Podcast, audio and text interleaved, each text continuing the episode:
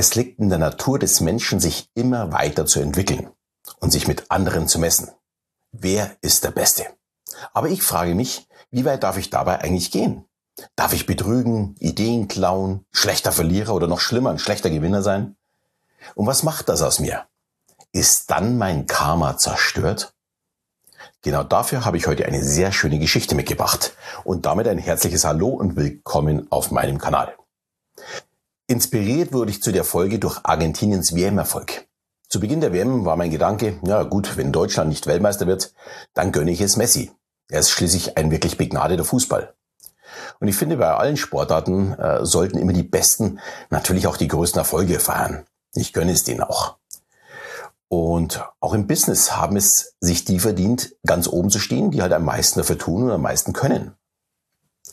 Aber spätestens mit der Reaktion der Argentinier nach dem Sieg gegen die Niederländer, ich glaube Viertelfinale war das, war es aber bei mir vorbei mit der Sympathie. Ich mag keine schlechten Verlierer, aber schlechte Gewinner, die nach dem Spiel ihre Gegner auch noch verhöhnen, geht bei mir halt überhaupt nicht. Dass es anders geht, erzähle ich noch, ja, mit meiner Geschichte, die ich heute mitgebracht habe. Ich muss zugeben, ich war als Sportler, ich war Tennisspieler, auf dem Platz auch nur sehr schwer zu ertragen sehr ehrgeizig und ich konnte kämpfen wirklich bis zur letzten Sekunde. Aber wenn das Spiel vorbei war, konnte ich jedem Gegner in die Augen schauen und gratulieren.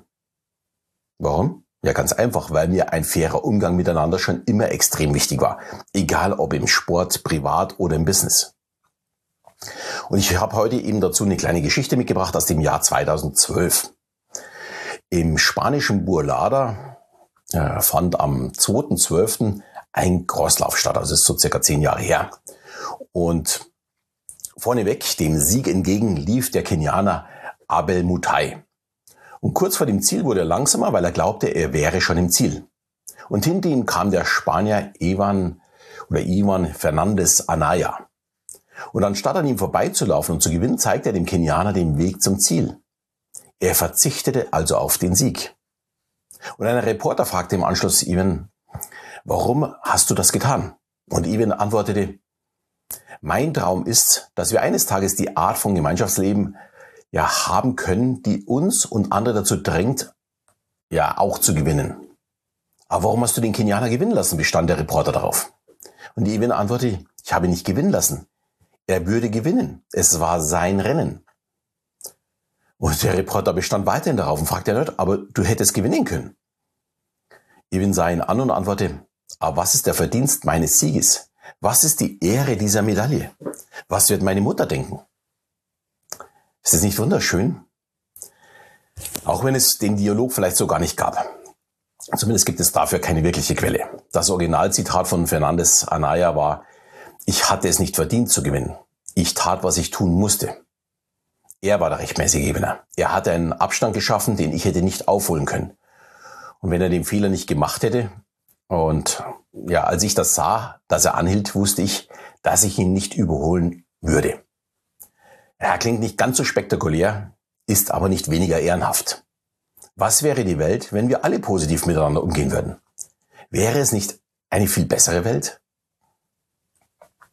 Ich bin der festen Überzeugung, dass das Gesetz der Gegenseitigkeit, also die Reziprozität, nicht nur direkten Einfluss hat, sondern auch langfristig. Äh, wer die Reziprozität noch nicht kennt bei mir, der muss relativ neu sein, weil ich die sehr häufig anspreche und auch schon Podcasts und YouTube-Folgen dazu gemacht habe. Ähm, also hier einfach mal reinschauen und reinhören, finde ich einfach wirklich genial.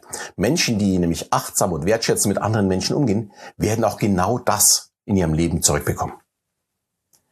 Und ich bin ganz ehrlich, ich bekomme sehr gerne Wertschätzung zurück. Das ist mir lieber als Verachtung für Erfolge, die ich mir ohne Respekt vor anderen erkämpft habe. Aber ich sehe noch andere Vorteile. Wer schafft, das Miteinander über den Erfolg zu stellen, wird ein ganz anderes Selbstwertgefühl haben.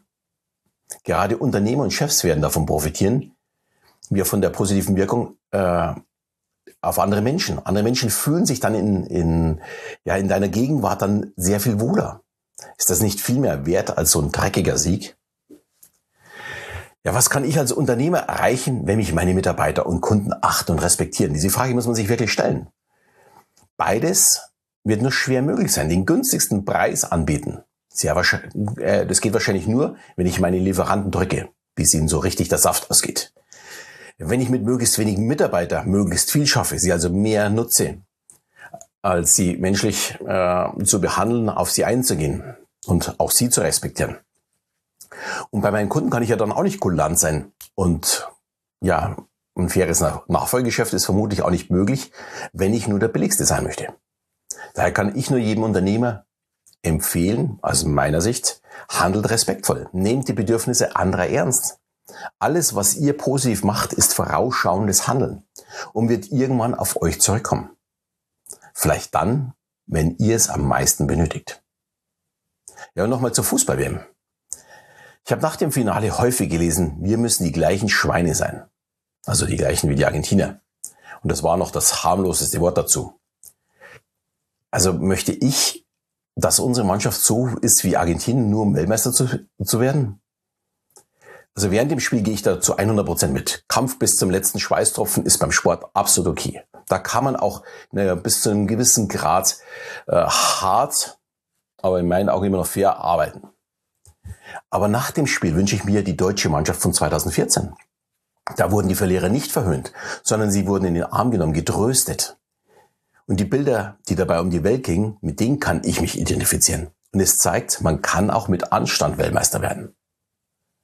Und jetzt bist du dran. Entscheide selbst, auf welcher Seite du stehen möchtest. Ich wünsche dir viel Spaß dabei und sage danke, dass du zu mir gefunden hast.